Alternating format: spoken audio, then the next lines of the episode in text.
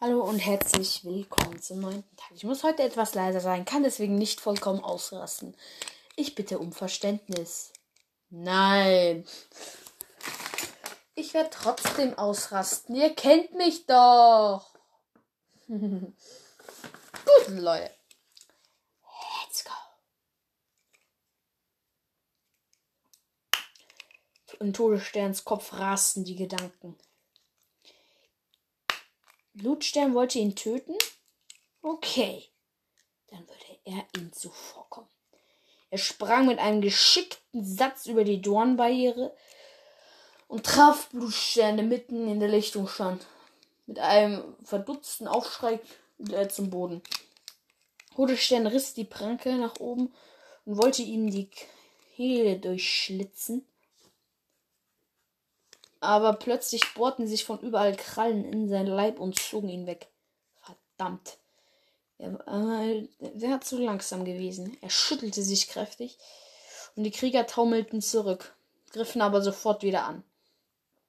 Er machte einen gewaltigen Sprung rückwärts und versuchte über die Dornbarriere zu klettern. Er hatte es schon fast geschafft, aber Skorpionschweif packte sein Hinterbein.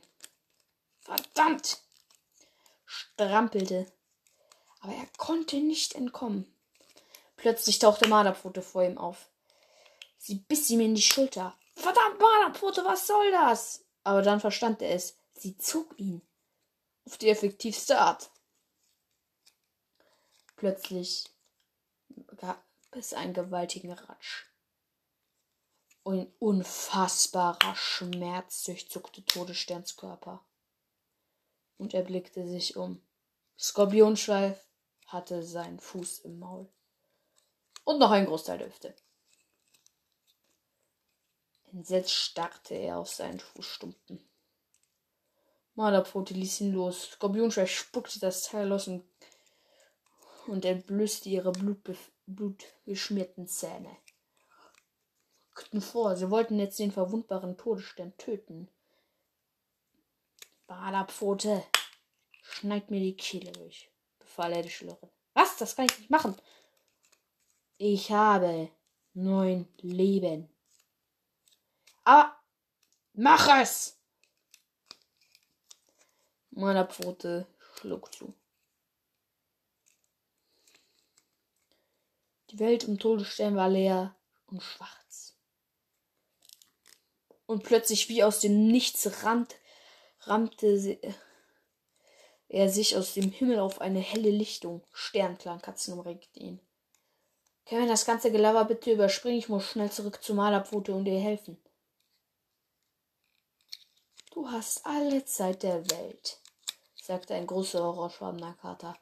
Nein, habe ich nicht, Feuerstern.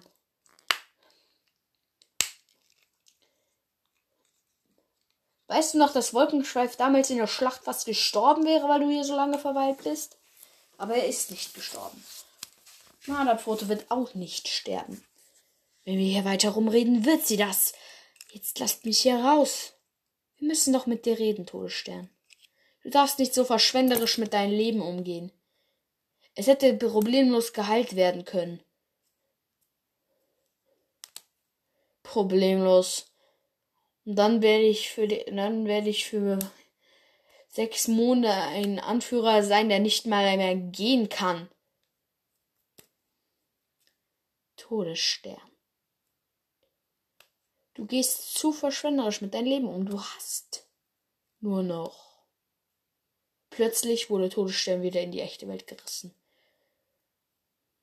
Grund eine Kralle an seiner Kehle.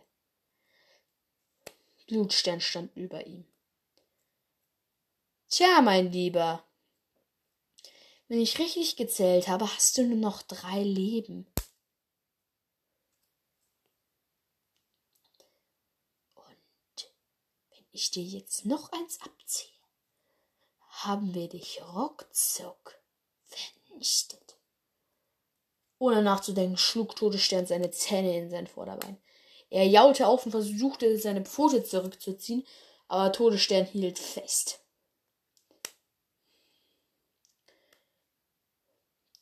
Skorpionschweif und Na äh, Mundschweif schossen vor um, um Blutstern zu helfen. Schnell ließ er den Kater los und drehte sich um. Er wollte gerade losrennen, als er Blutsterns Stimme hörte. Warte noch kurz. Und plötzlich hörte, dann, plötzlich hörte er einen bekannten Ruf. Todesstern! Er blickte sich um. Marderpfote. Sie hatten sie. Zwei Krieger hielten sie auf den Boden gedrückt. Die zappelte, drehte sich um sich selbst, versuchte einem ins Bein zu beißen, aber es war unmöglich, sich aus ihrer Lage zu befreien. Marderpfote.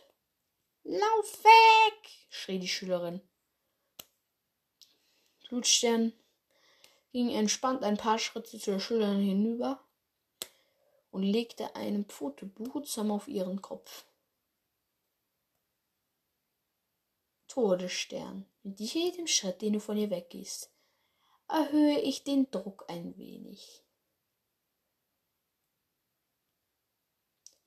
Und wenn du versuchen solltest wegzulaufen, zerquetsche ich ihr den Schädel.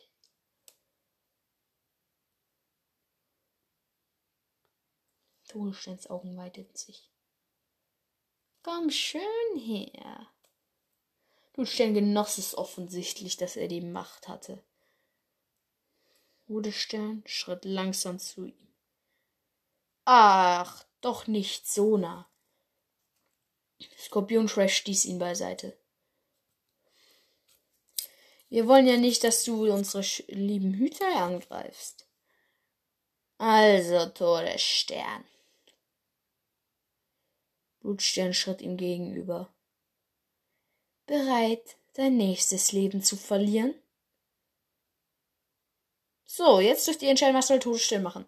Soll er versuchen, Marderpfote zu befreien? Soll er Blutstern angreifen und töten? Soll er wegrennen und Marderpfote opfern, wie sie es nur in der Story wollte?